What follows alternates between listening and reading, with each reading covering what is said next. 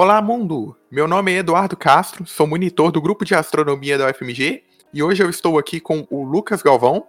Olá, mundo! Então, pessoal, para quem não sabe, estamos iniciando um, um, novo projeto. O grupo de astronomia da UFMG tem agora um podcast, como vocês estão ouvindo, e a gente vai trazer curiosidades e notícias semanais para você. Tudo ligado na área da astronomia para te manter bem informado, atualizado no mundo da astronomia e para iniciar, vamos trazer uma notícia boa aqui para vocês. O que temos para hoje, Lucas Galvão? Temos uma notícia muito importante e uma descoberta de uma equipe de cinco pesquisadores, sendo que quatro são brasileiros. Nossa, Lucas, quatro pesquisadores brasileiros? Então, Eduardo, esse grupo de cinco pesquisadores descobriram uma estrela anã branca que completa um giro a cada 30 segundos.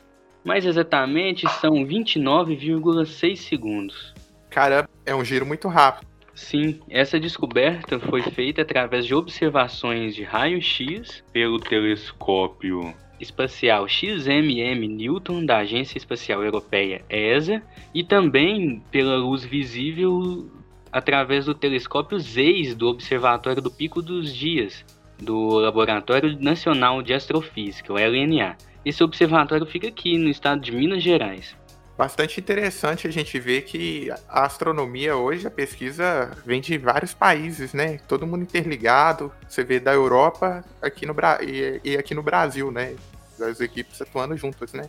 Exatamente. Mas, Lucas, o que é uma anã branca? Bom, Eduardo, a anã branca é um dos estágios finais de uma estrela, que inclusive é o futuro do nosso Sol.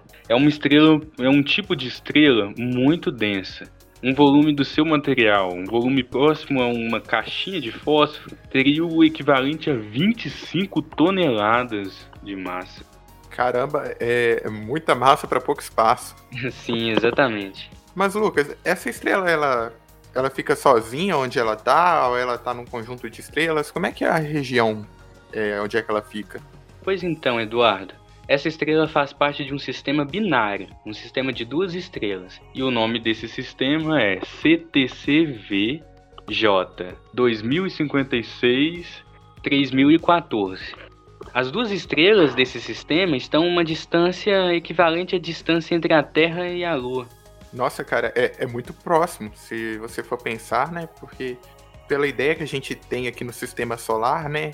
De a distância que a gente está de uma, da nossa estrela, aí você pensar, pô, duas estrelas tão próximas assim, é, a gente ter ideia, né, a, a distância do, do, da, do nosso Sol até a estrela mais próxima, por volta de quatro anos-luz. Então, uma estrela tá próxima assim da outra é algo bastante curioso, né? Como é que nosso universo é lindo, né?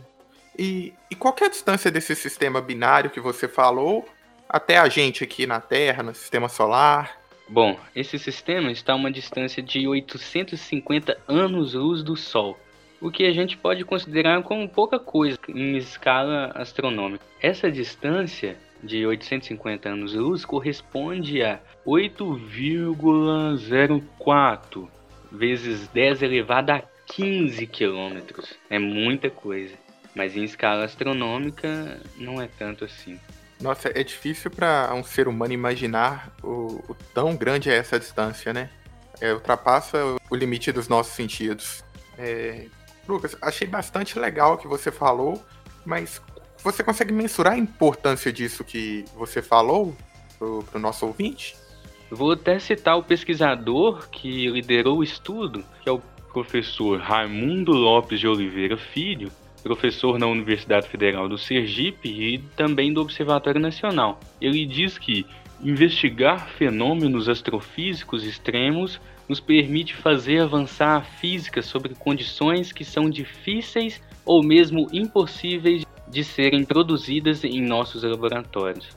Ele diz também que o que foi observado nesse sistema binário abre horizontes para um melhor entendimento sobre a estrutura e evolução estelar, e também sobre a origem de campos magnéticos em estrelas evoluídas.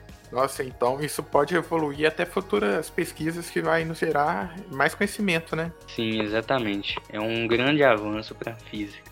Muito obrigado, Lucas. Bem, eu gostaria de agradecer a você, ouvinte, no nosso quadro aqui de estreia. Estaremos semanalmente aqui com os podcasts curtinhos para você. levando conhecimento. E algum recado final, Galvão? Até a próxima, ouvintes! Até a próxima, mundo!